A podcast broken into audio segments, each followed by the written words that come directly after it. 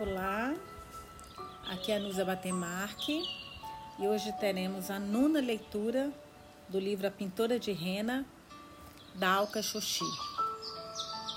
Eu comecei a ler, por isso que eu te falei que eu gosto muito quando vocês deixam os comentários de vocês. E eu comecei a ler os comentários de, de algumas pessoas que deixaram lá na, no podcast, né, no, no Spotify. E eu achei curioso porque, por exemplo, a Aninha escreveu assim: Isso que está acontecendo agora, dessa confusão da radar com a irmã, né? Aí a Aninha escreveu: As duas erraram. Ana Paula, que escreveu, aqui está como Paula, mas eu chamo ela só de Aninha, que ela chama Ana Paula. As duas erraram. Afinal, uma só tinha 13 anos e a outra só pensava na parte financeira. Complicado. Faltou diálogo entre as duas e ela relegou a outra numa obrigação que era dela. Eu e a Aninha, a gente tem, a gente adora é, discordar, concordar em discordar. Ela até brinca, Nus, eu gosto de ver suas, suas leituras porque nem sempre eu concordo, mas é, é, eu gosto de escutar. E é bom que a gente tenha uns bons debates. Então, o que a Aninha falou agora, eu não concordo tanto, eu entendo, porque realmente ela só tinha 13, tem 13 anos, mas nessa educação, do modo como elas são criadas, você vê que tem uma, um respeito gigante pelo mais velho, né? Você tem que obedecer, você tem lá, lá na Índia tem muitas regras é, erradas, eu acho muitas erradas, mas algumas eu até acho que são corretas, como esse, esse tratamento, esse respeito pelos mais velhos que a gente vê muito aqui no Brasil, principalmente no interior, né? Que ainda tem isso, esse respeito, essa atenção pelas pessoas mais velhas.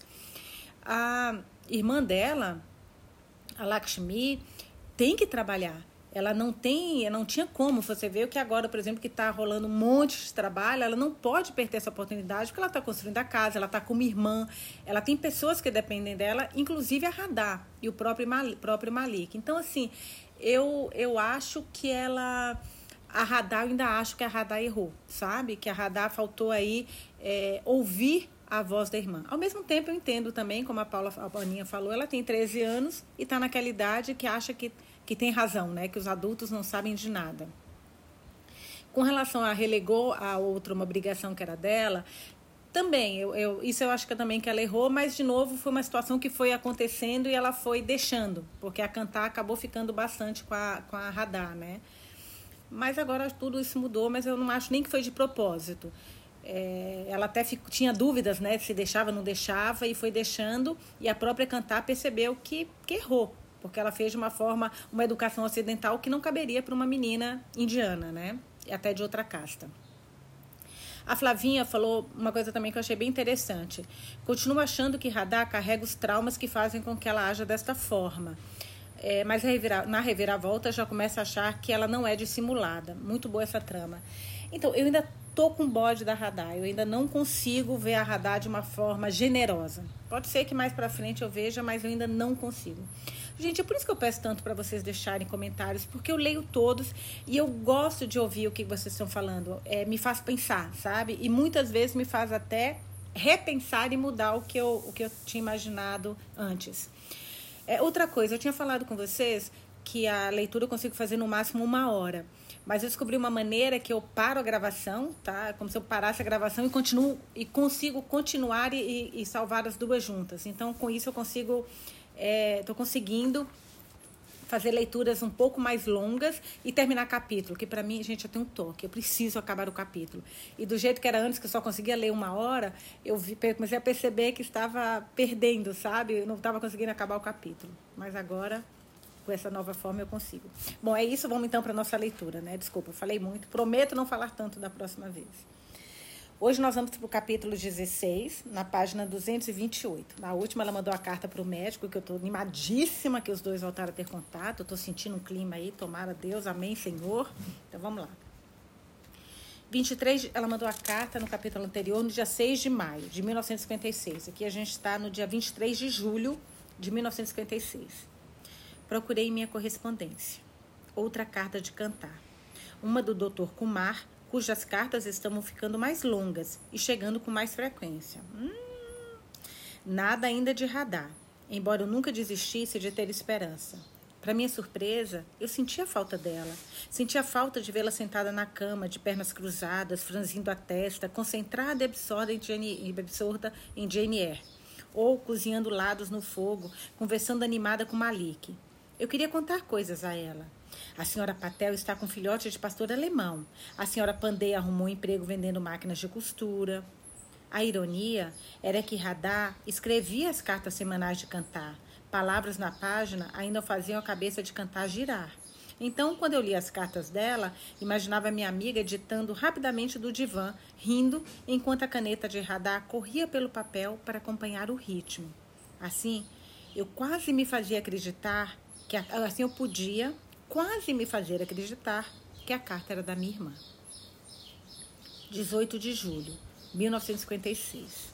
Querida Lakshmi, eu levaria a Radha ao centro de compra de Shimla com mais frequência, mas ela insiste em não gastar meu dinheiro.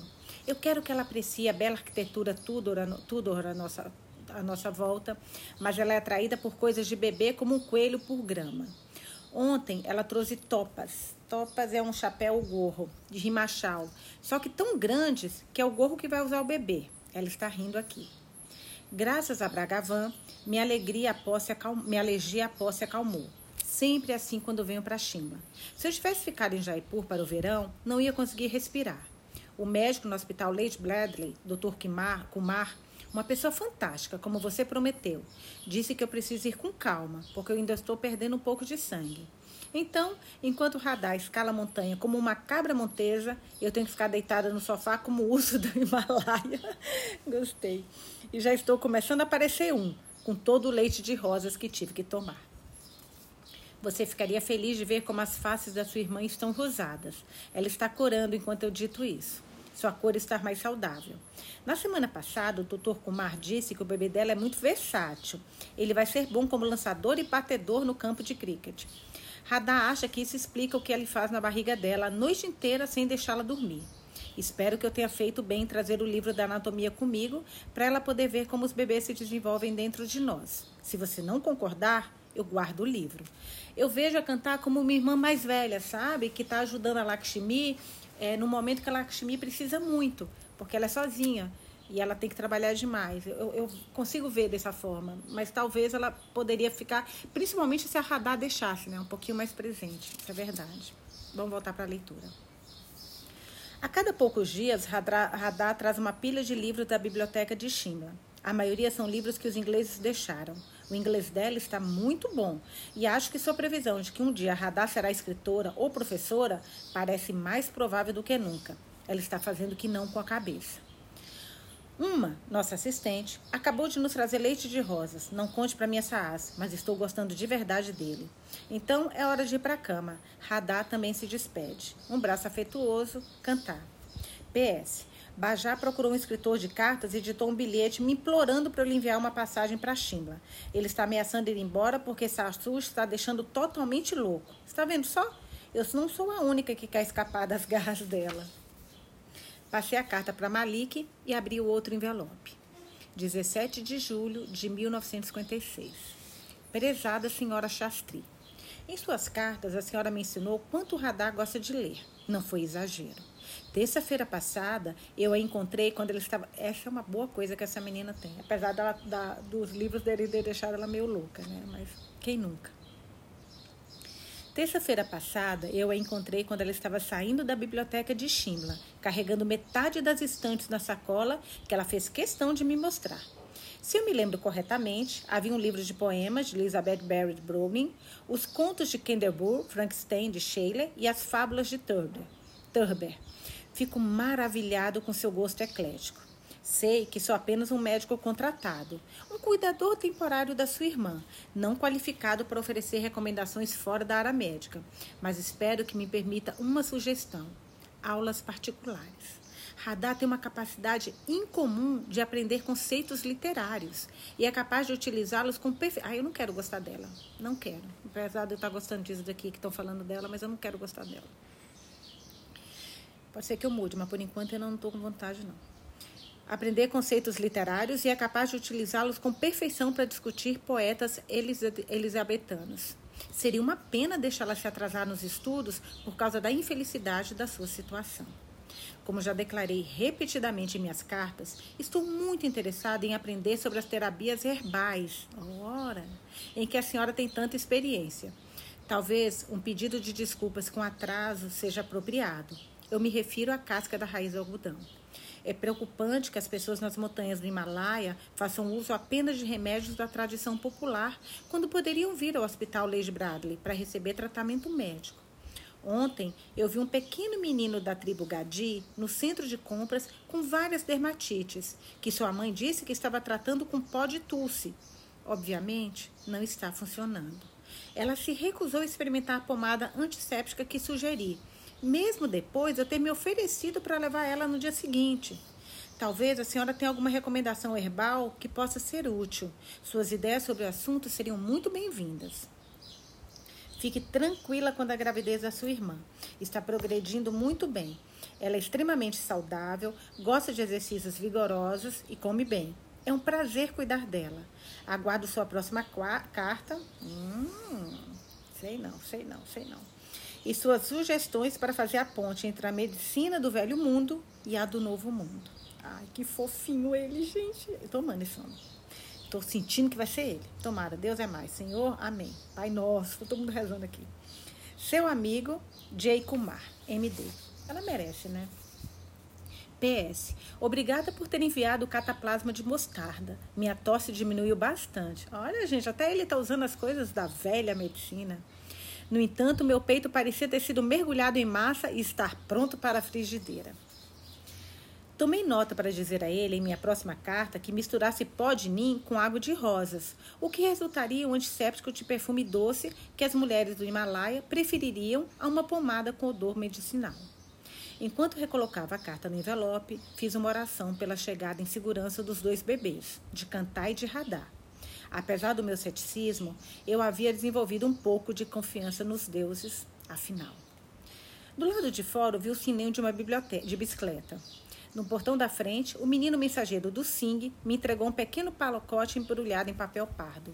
O pacote era de Samir.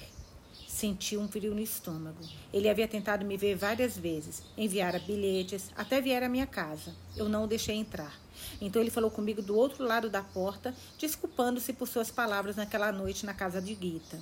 Ele queria que tudo voltasse a ser como era. Talvez me quisesse em sua cama outra vez. Ou queria trocar provérbios comigo e me ouvir rir de novo.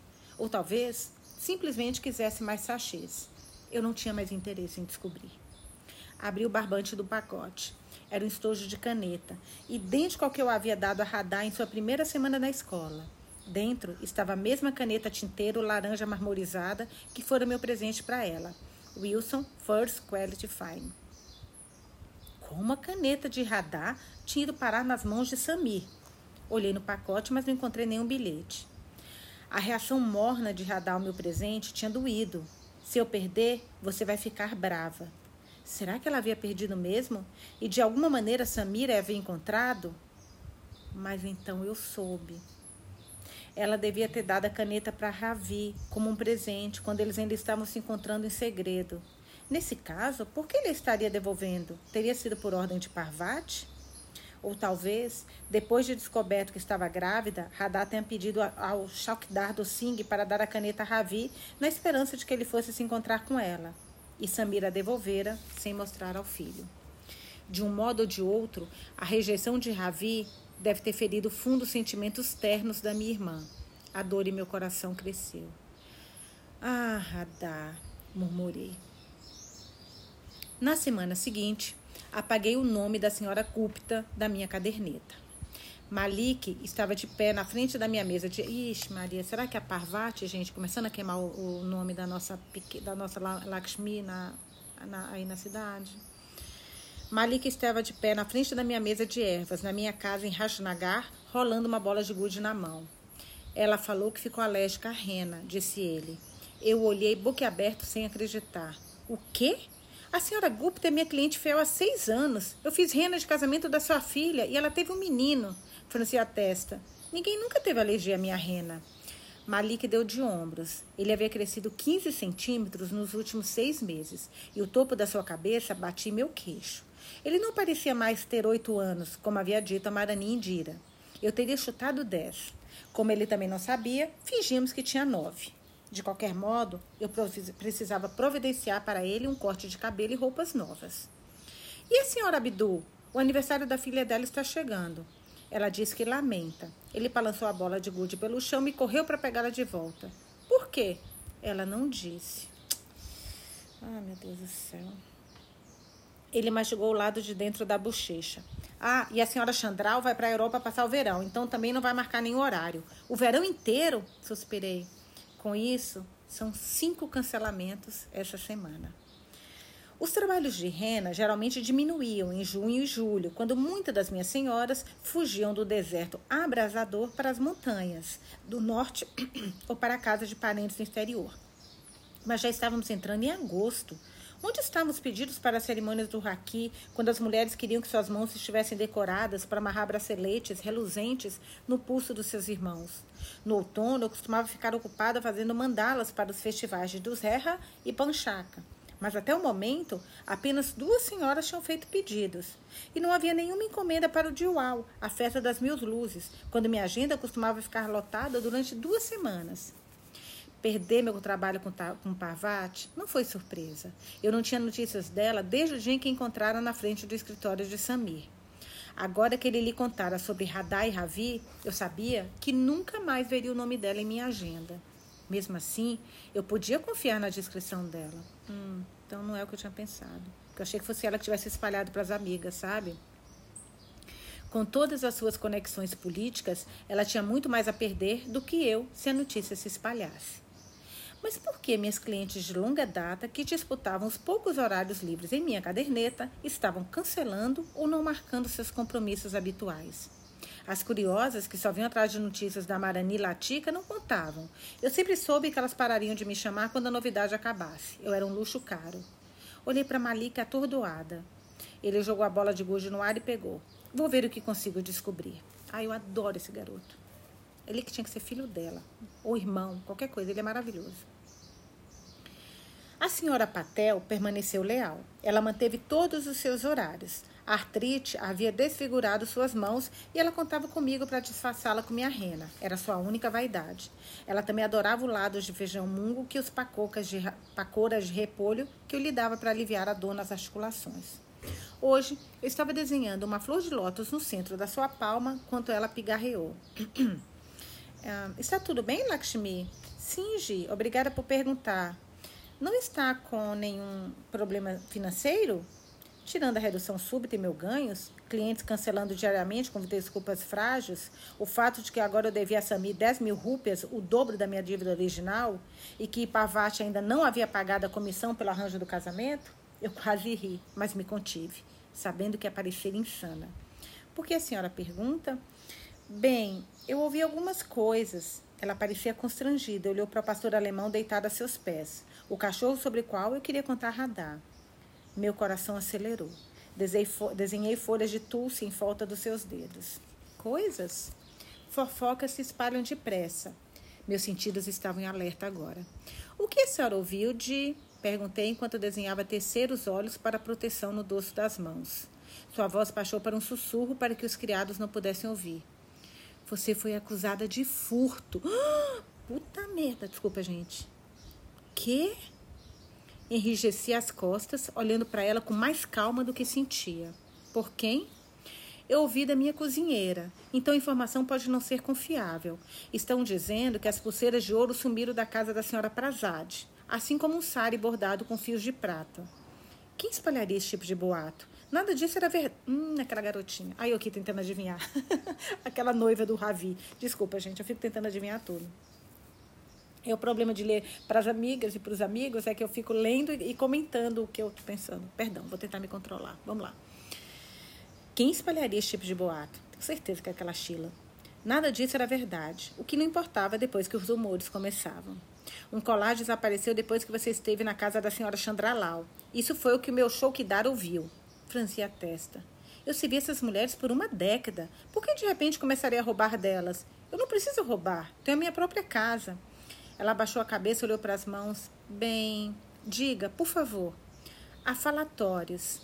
Como você poderia ter construído uma casa se não estivesse tirando dos outros? Ela pôs a mão, a que eu não havia começado a pintar ainda, sobre a minha. Seu toque era frio. Ou isso era minha pele que estava pegando fogo. Eu puxei a mão. Lakshmi, quero que saiba que eu não acredito em nada disso, mas achei que você deveria saber o que está sendo dito.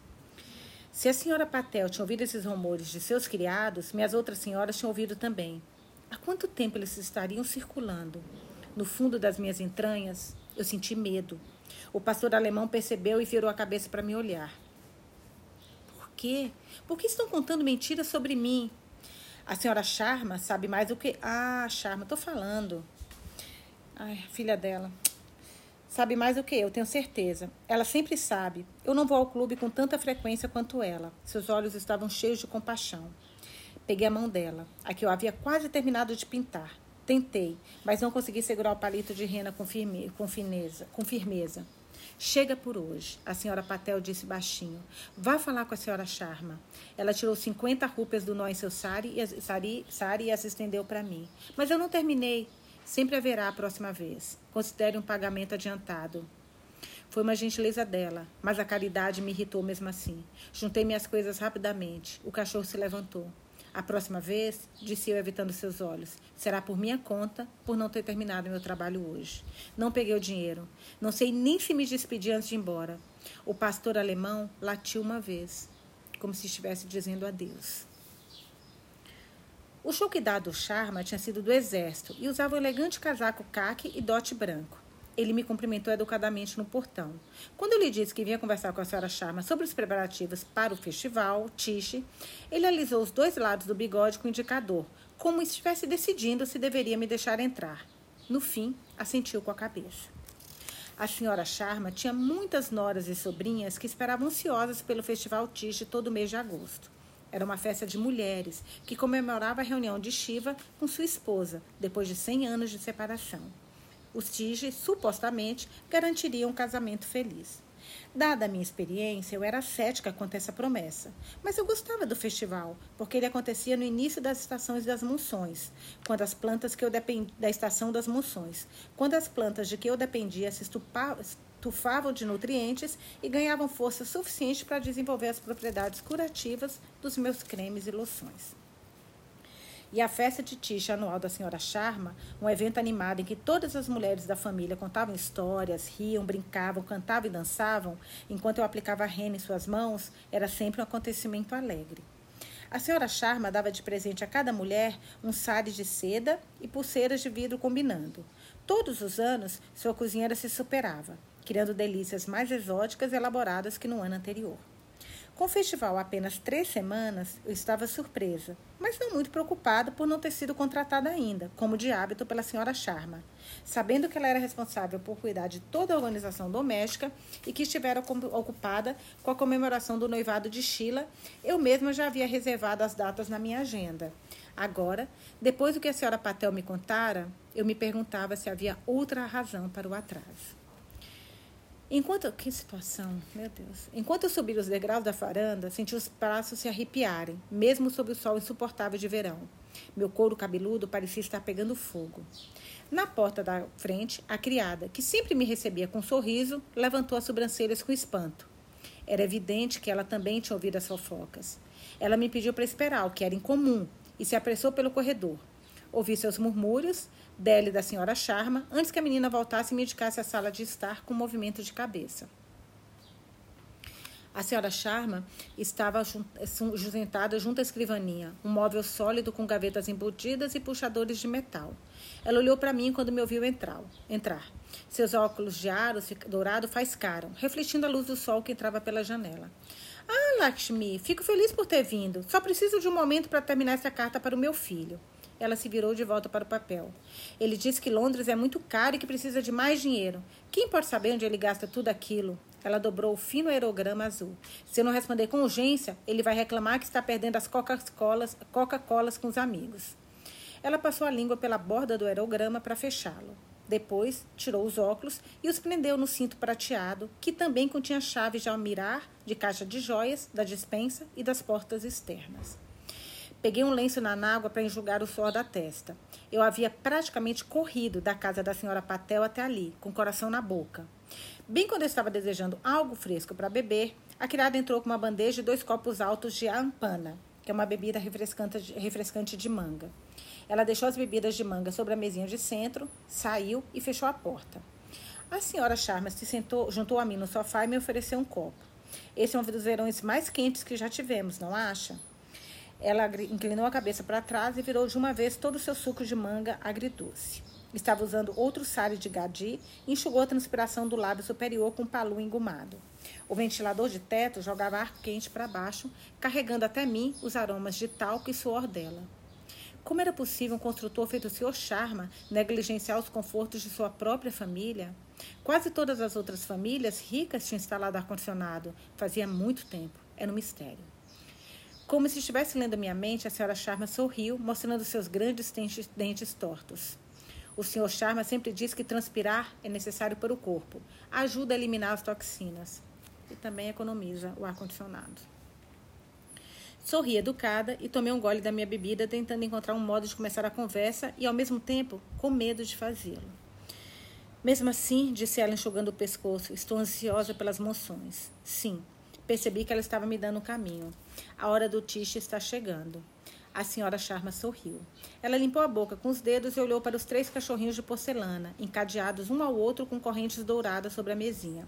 O maior, obviamente a mãe, com cílios pintados e lábios vermelhos, contemplava com simpatia a senhora Charma, enquanto os filhotes olhavam para a mãe. Ainda fitando a mesa, a senhora Charma falou: O Tiche é uma boa época para nós, com todos meus sobrinhos casados e o casamento de Sheila arranjado, graças a você. Sempre havia um momento antes de eu colocar a última gota de rena na pele de uma mulher que parecia, de alguma forma, significativo. Nunca mais eu repetiria aquele desenho específico. E depois de algumas semanas, ele desapareceria completamente. Aquele momento com a senhora Charma pareceu definitivo e efêmero da mesma maneira. Estremeci e coloquei o copo na mesa com medo de que meus dentes batessem no vidro. O que você diria, começou a senhora Charma, se eu lhe falasse que a mandala que você criou para a festa de Sanchi de Sheila não correspondeu às expectativas? Foi difícil disfarçar a surpresa. Enquanto eu decorava a mão das cunhadas, a senhora Charma, muitas delas me disseram que haviam achado o desenho original e belo. Eu poderia lhe perguntar o que especificamente ficou insatisfatório. Talvez não tenha sido suficientemente tradicional. Você devia ter usado mais pó colorido. Ela encolheu os ombros largos como se as razões não importassem. Ela estava me pedindo para criticar meu próprio trabalho? Mas, senhora Charma, a senhora pediu algo semelhante aos meus desenhos de rena. Disse muito especificamente que queria um tipo diferente de mandala. Ela apertou os lábios e enxugou o pescoço úmido com sari. De fato, e se eu lhe dissesse que a rena era de qualidade inferior? Tentei relembrar aquela noite. Será que minha pasta estava granulosa? Nossa, tadinha, gente, ela é muito ingênua. Lógico não é nada disso, pelo amor de Deus. Não, eu tinha usado um lote de radar, que tinha uma textura uniformemente lisa. Todos os produtos que usei eram de primeira classe, misturados por minha própria mão pela, radar, pela de radar. Será que Malik tinha feito ou dito alguma coisa que desgostou as convidadas? Ele nunca fizera nada inconveniente antes. Mas eu me lembrei. Ele mal havia começado a trabalhar na mandala quando Sheila exigiu que fosse embora. Alguém devia ter visto radar tentando jogar pedras em Sheila. Mas já havia oito meses que isso havia acontecido. Eu já teria sabido algo por meio da rede de criados. Comecei com cautela. Como a senhora sabe, eu inspeciono meu trabalho com cuidado, senhora Charma. Tenho padrões muito, muito rígidos. Alguma, alguma das senhoras reclamou? A senhora Charma suspirou. Ela pressionou a palma das mãos nas coxas, com os braços abertos para os lados, como se fosse se levantar. Você disse exatamente o que imaginei que fosse dizer, Lakshmi. E por que deveria dizer qualquer outra coisa? Você não fez nada errado e eu não sou boa para contar mentiras. Se eu tentasse inventar alguma história, você ia perceber na mesma hora. Ela se ergueu do sofá e se dirigiu com determinação para a escrivaninha, onde abriu um compartimento com uma chave do seu cinto do cordão. Voltou para a minha frente e me estendeu um envelope com volume em uma das pontas. Ouvi o som das moedas. É seu, disse ela. Pegue, por favor. Quando peguei, ela voltou desajeitadamente para o sofá e soltou seu peso sobre ele. Parvati não teve tempo de lhe dar isso antes de viajar para o exterior para o verão. Foi negligência minha não ter feito chegar logo a você. Sem dúvida, Parvati tinha ido à Inglaterra para que Ravi não voltasse a Jaipur. O nome e endereço de Singh Arquitetos estava impresso no canto superior esquerdo da, do envelope. Não havia destinatário. Ela pediu que eu testemunhasse quando você o abrisse. A senhora Charma agora parecia constrangida.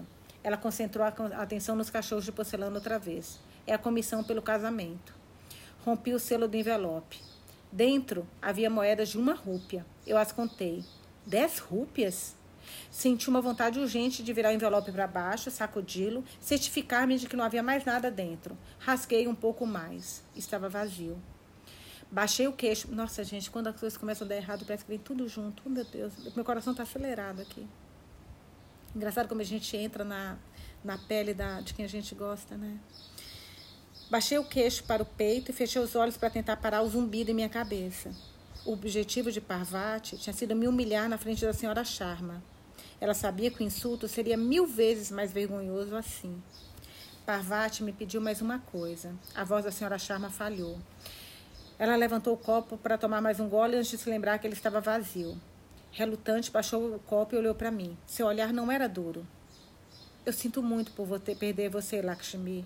Artistas como você são difíceis de encontrar e você sempre serviu bem à minha família. Ela queria oferecer conforto, eu ouvi isso em sua voz. Até a pinta em sua face subiu mais, como se estivessem tentando me dar força. Mas Parvati, ah, saiu da Parvati, eu não acredito. Par, Parvati, par, ai, que ódio dessa mulher. Oh, queria encontrar uma palavrão, mas eu não, não vou falar palavrão aqui, não. Mas Parvati afirma que você andou roubando, embora eu não acredite. Jamais imaginaria tal coisa. Eu preciso ficar do lado dela. Tenho certeza de que você entende. Quando Chile e Ravi estiverem casados, os Singh serão parte da nossa família. E quer eu concorde com Parvati ou não, minhas mãos estão agora atadas às dela. Parvati. Eu havia servido, mimado, bajulado. Tinha lidado com a gravidez de Radar da forma mais delicada possível pelo bem da família dela e da minha. Não havia feito nenhuma cena, não pedira dinheiro. Depois de tudo isso, ela estava contando mentiras sobre mim? Em retaliação pela loucura da minha irmã e de Ravi, que ficasse claro. O filho dela era igualmente culpado, ou mais ainda, porque era mais velho. Mas Parvati estava se vingando de mim, até porque a Parvati também acha que ela tem um caso com o marido, né? Ai, que mulher ruim. Era tão injusto, Tentei conter as lágrimas, mas não consegui. Eu trabalhei tanto. Queria dizer para a senhora Charma. Segui as regras delas. Engoli seus insultos. Ignorei suas desfeitas. Esquivei-me das mãos bobas dos seus maridos. Eu já não fui punida o suficiente? Neste momento, sentada na frente daquela mulher boa e sensata, eu queria a coisa que eu mais detestava no mundo: compaixão. Pior, eu detestava querer isso. Detestava a mim mesma por minha fraqueza, tão repulsiva para mim quanto a autopiedade de Joyce Harris no dia que eu lhe der os sachês. Ah, se não fosse por radar. Tô falando que eu não gosto dessa radar. Nada na minha vida tinha sido como antes desde a chegada dela. Ela fora minha monção particular, arrasando anos de confiança que as senhoras haviam depositado em mim, destruindo a reputação que eu demorara tanto para construir. Se não fosse por radar, eu jamais teria que me rebaixar em silêncio diante da senhora Charma. Mas eu merecia isso.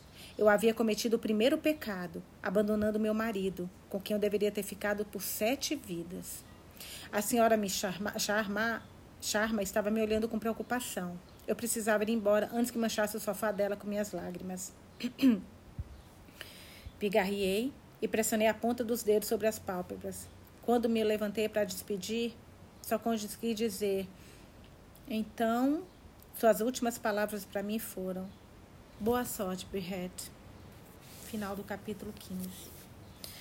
Ai, gente, eu tô tão nervosa com isso. Ela não merecia, ela não, ela se fez tudo tão direitinho, gente. Pô, largou o marido, sim, lógico, apanhava do marido, fez certíssimo, se refez, construiu a carreira. Nossa, se humilhou. Tudo isso que ela falou.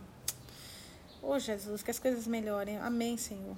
Capítulo 17, página 241. 31 de agosto. Aqui a gente estava em. Deixa eu só voltar um pouquinho para ver quanto tempo passou, gente. Só um minuto. 23 de julho, então. É, um mês. Um mês e pouquinho depois de tudo isso. O mês de agosto, abrasador, tórrido, implacável, se arrastou. Abri minha agenda e virei as páginas vazias. O dia 15 de agosto, que marcava a independência da nossa nação, havia passado sem um único trabalho. A cada semana eu recebia mais cancelamentos que encomendas. Antes costumava atender de seis a sete senhoras por dia. Agora atendia uma e tinha que me considerar feliz por isso. Nesses dias, as poucas clientes que eu ainda tinha, tinha me pagavam menos, sem falar nada. E eu recebia seus pagamentos reduzidos sem reclamar. Que sacanagem. Eu havia enfiado a última carta do Dr. Kumar na caderneta. Peguei-a e, pela terceira vez, tentei terminar de ler. 17 de agosto de 1956. Cara senhora Shastri, eu respeito a sua vontade em relação a Radar. Não contei a ela que o palácio vai adotar o bebê, mas eu gostaria de discutir o assunto melhor com a senhora, sabendo que a oportunidade pode não se apresentar até o nascimento do bebê. Radar ficará em observação no hospital por uma semana depois do parto. No entanto, mantê-la longe do bebê durante esse período pode se mostrar difícil. Ela está muito afeiçoada à vida dentro dela e fala do bebê a todo momento. Não tenho certeza se está preparada para a ideia de que o bebê será adotado. Ela entende a situação intelectualmente, mas emocionalmente sinto que não a aceitou. Sua amiga, a senhora Garval, assegurou-me que Radar compreende a situação e acredita que são os hormônios os responsáveis pela forte ligação de Radar com o bebê. Eu não tenho nenhuma explicação melhor, então, por enquanto, ficarei com a dela. Nesse ponto da carta, eu sempre parava de ler. Radar havia concordado com a adoção. Eu não me permitiria mudar de ideia. O palácio criaria o bebê. Nós receberíamos 30 mil rúpias, o que nos salvaria e pagaria a educação de radar. O bebê seria saudável e seria um menino. Seria porque eu não queria conversar com o Dr. Kumar sobre nenhuma outra possibilidade. As chuvas de monções que viam no início de setembro costumavam trazer uma sensação de alívio, lavar o velho, acolher o novo. Naquele ano, quando as chuvas vieram, eu senti apenas medo. Sem nenhum lugar para ir, minha casa se tornou minha prisão, e ao meu redor eu vi os lembretes dos meus fracassos. A água empoçava na terra batida do pátio, onde eu havia planejado cultivar meu jardim de ervas. E as coisas mudam tão rápido, né? Ricocheteava na cobertura seca de palha que deveria abrigar as mudinhas de plantas. Escorria na pilha de tijolos que eu havia comprado para construir o muro dos fundos. Eu nem me importava mais espantar os porcos, os porcos dos vizinhos que fuçavam em meu, em meu pátio. Com muita frequência, eu passava horas de pé junto à minha bancada, misturando óleos e loções que ninguém usar. O ritmo do pilão era hipnótico, e como as chuvas constantes me acalmava, eu mexia e pensava no que deveria ter feito diferente. Deveria ser mais atenta com, com a radar, a quem era minha função é, é, proteger. Desculpa, gente, minha garganta tá coçando um pouquinho. é, a quem era minha função proteger, deveria ter não ter deitado com um homem como Samir, que usava as mulheres tão insensivelmente quanto seu filho, deveria ter exigido que Parvati me pagasse adiantado por um acordo de casamento muito mais vantajoso do que o um agenciador qualquer teria conseguido. Só quero que ela me vingue dessa, que ela se vingue dessa farca, far, Parvati. Depois de sair da casa da senhora Sharma, passou por minha cabeça confrontar Parvati. Durante uma década eu estivera em seu cabresto, acomodando-me a seus caprichos inferior à posição dela. A ideia de desafiá-la face a face parecia uma tarefa hercúlea. hercúlea. Tive um vislumbre então do meu pai de como ele se sentira inseguro e inadequado quando fora forçado a confrontar o Raj britânico. Os britânicos sempre haviam tido a última palavra. Em algum momento, Pitachi não teve mais energia para resistir. Ele escolheu a saída do covarde, uma garrafa de xarape toda noite depois duas ou três por dia. Eu estava seguindo o caminho do covarde também. Em vez de confrontá-la pessoalmente, falava com Parvati em minha cabeça. É sua responsabilidade controlar seu filho, não minha. Fez o casamento excelente, excelente que eu arranjei para sua família e você me pagou destruindo tudo que eu trabalhei tanto para conseguir. Ah, eu sou super adepta disso, gente. Eu vivo falando com a minha cabeça com as pessoas que me irritam. Eu tenho dificuldade de falar pessoalmente também.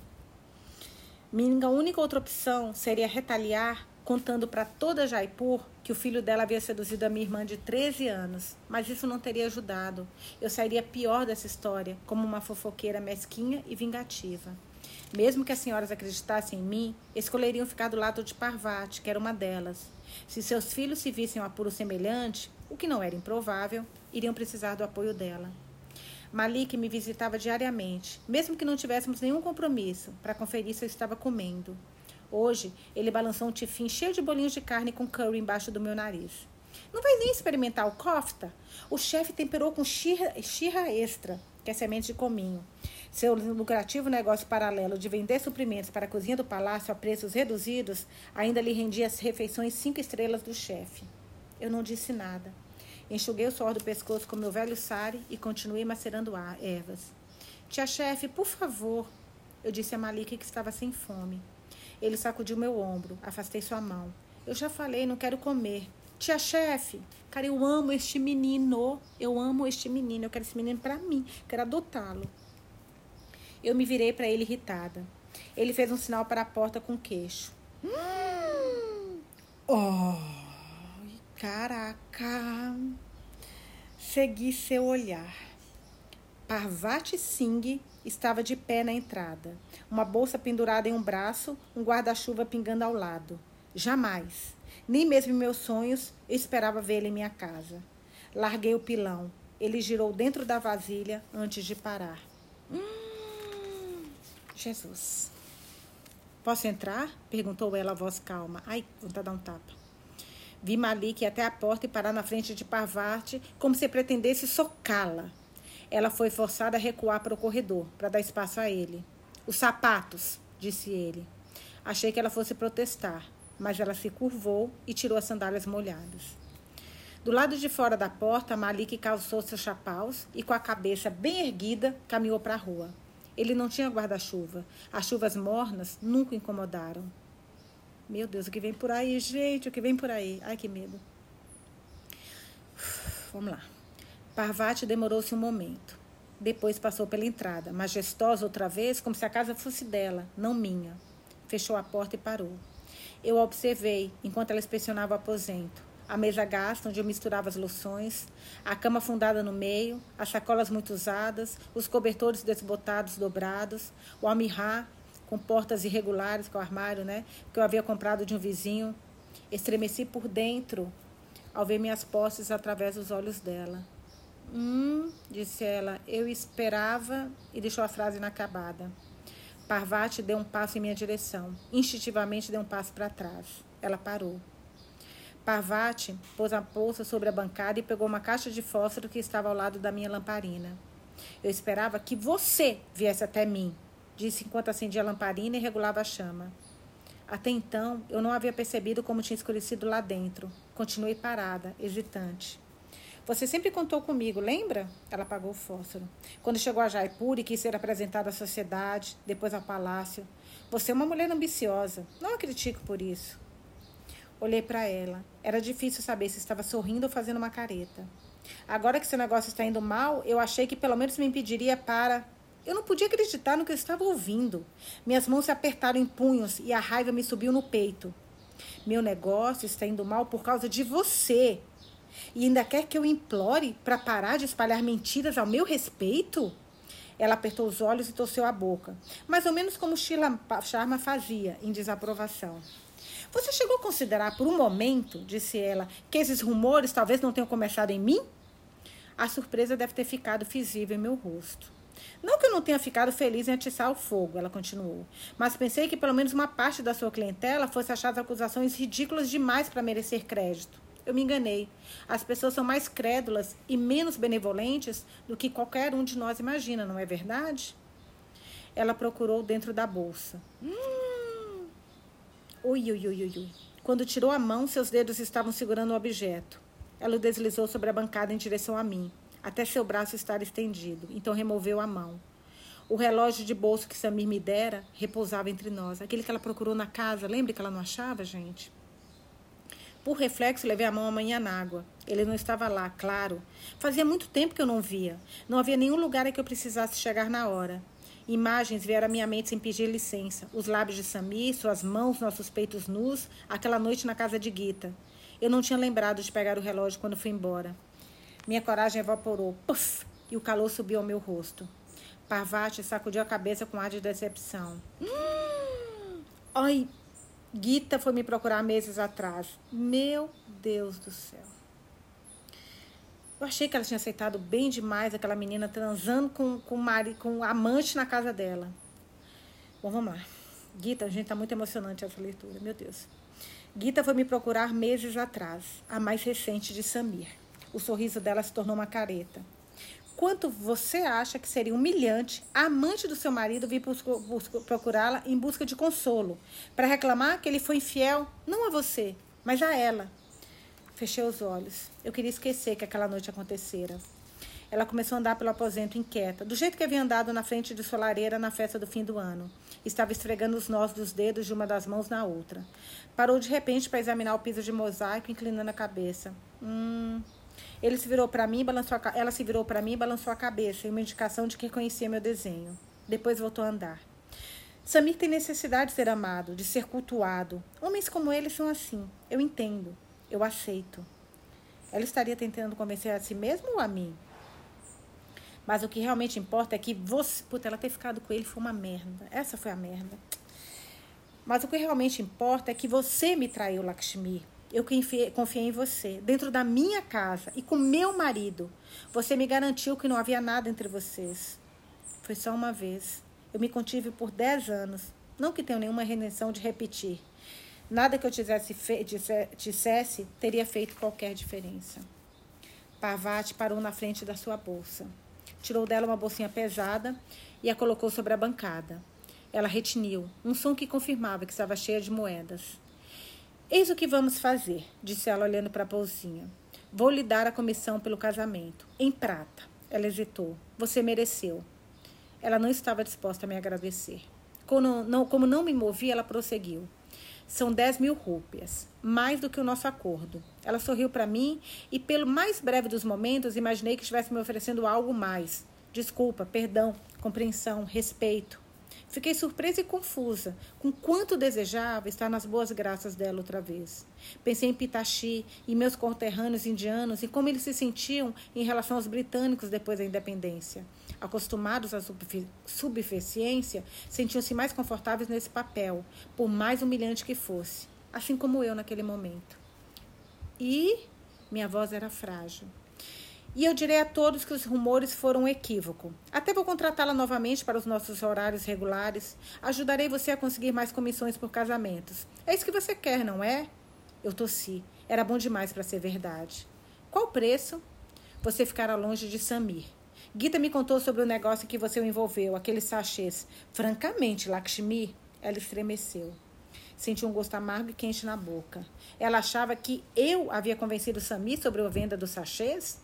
Não tinha a menor ideia de que ele tinha sido ele que me trouxera a Jaipur para vendê-los? Mantive a voz mansa. Você conversou com Samira então? Ela, me, ela picarreou como se lhe doesse fazer isso. Ela não falou com ele. Olhei para a bolsinha de moedas. Dinheiro suficiente para pagar o empréstimo de Samir. Eu poderia concordar com as condições dela e logo minha agenda estaria cheia com os nomes das antigas clientes. As privilegiadas e poderosas me receberiam de novo em suas casas grandiosas, me convidariam a sentar em seus divãs e beber seu chá com creme. Sim, também acho que ela tem que aceitar. Por que ela não aceitaria, pelo amor de Deus? Ouvi a voz da minha mãe. A reputação, uma vez perdida, raramente recuperada. Ela estava certa. Depois que seus empregadores britânicos o rotularam como desordeiro por sua participação no movimento pela independência, meu pai nunca mais recuperou a reputação ficou marcado para a vida inteira. Minha posição como artista de rena popular também estava manchada para sempre. Mesmo que Parvati cumprisse sua promessa, o escândalo dos furtos me seguiria como um cheiro ruim. Quando eu chegasse às suas casas, as senhoras iriam vigiar, vigiar cada um dos seus movimentos, dos meus movimentos, e seriam rápidas em me culpar assim que não encontrassem um bracelete ou dessem falta de dinheiro na bolsa de Mersahib. Então o que eu faria? Correria suplicante para Parvati, toda vez que isso acontecesse, para que ela as convencesse de que não havia sido eu? É interessante esse raciocínio. Percebi agora que, enquanto eu permanecesse em dívida com ela, Parvati me tinha nas mãos, que era exatamente como ela queria que fosse. Eu podia dizer sim manter meu trabalho intacto, manchado, mas intacto. Como Pitachi, cujo emprego como professor escolar havia se mantido intacto, embora na pequenina e esquecida aldeia de Ajar. Como ele devia ter se sentido diminuído a cada segundo de cada dia, tendo que se livrar, se virar com livros desatualizados, sem material escolar e sem nenhuma chance de escapar.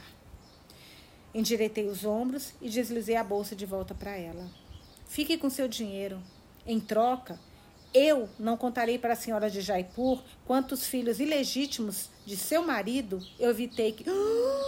Ai, que resposta linda que ela deu, que eu amei e estou, estou. Fique com seu dinheiro. Vou até repetir, gente.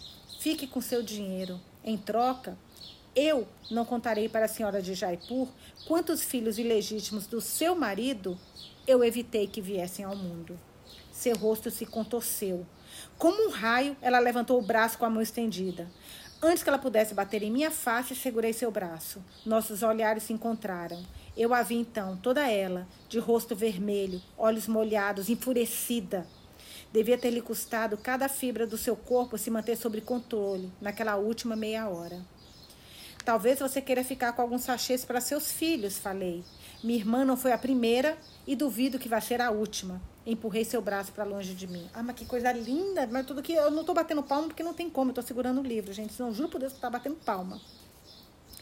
Ela se esforçou para manter a postura ereta. Seus olhos faiscavam de ódio e de vergonha. Delineador preto corria pelas faces com as lágrimas. Pela... Seu nariz estava escorrendo. Havia uma mancha de batom cor-de-rosa em um dos lados da boca. Ela massageou o braço no local onde minha mão tinha deixado uma marca.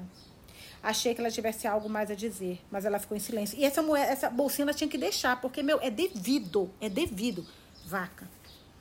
Vaca é sagrada na Índia, mas essa é uma, da, uma das vacas que não são sagradas. Então, a pavate é uma vaca não sagrada. Ao contrário, uma vaca péssima.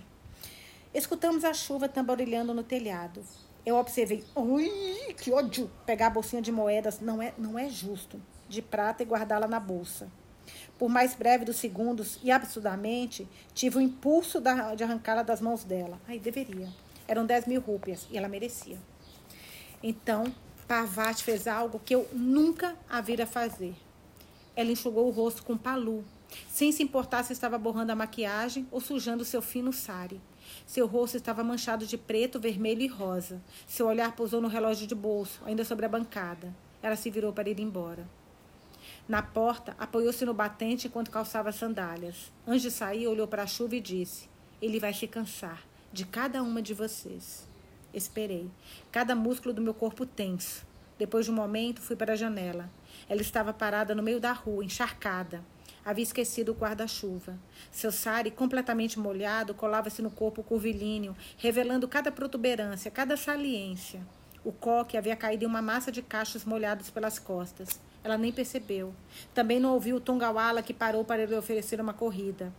A parte de mim que estava acostumada a servir, agradar, apaziguar, quis correr atrás dela com guarda-chuva. Eu me contive. Observei enquanto ela seguia pela rua, tropeçando e escorregando, até desaparecer de vista. Fiquei na janela por um longo tempo. Pensei em tudo que acabara de renunciar por alguns minutos de ira justa. Eu tinha me deitado com o marido dela. Tinha feito sachês contraceptivos para ele. Não tinha nenhum direito a dar lições de morais, moral. Pelo canto do olho, vi o carteiro vindo do outro lado da rua em direção à minha casa. Ele estava vindo direto para mim como um pombo gorreio. Corri para o portão, sem ligar para a chuva. Antes que ele pudesse me dizer que tinha um telegrama, eu arranquei, os, eu arranquei das mãos dele e o abri. Era de radar e dizia, maiúsculo, tá, gente? Venha agora. A tia precisa de você. Hum final da parte 3 do livro. Amanhã a gente começa a parte 4. Meu, gente, olha, não tô falando, tô brincando, não. Cada capítulo é uma emoção diferente. Meu Deus, que livro maravilhoso! Gente, vai chegar, eu acho que hoje, eu tô na praia, tá? Vai chegar lá em São Paulo o livro, a continuação desse, desse livro, da pintora de Rena. Terminando esse, eu já vou ler o outro. Ai, meu Deus do céu. Olha, eu tô muito ansiosa. Bom, é isso. Por favor, vou deixar a pergunta que vocês acharam da leitura. Se pudessem deixar os comentários de novo, como eu estou peço, agradeço muito. Beijos e até a próxima.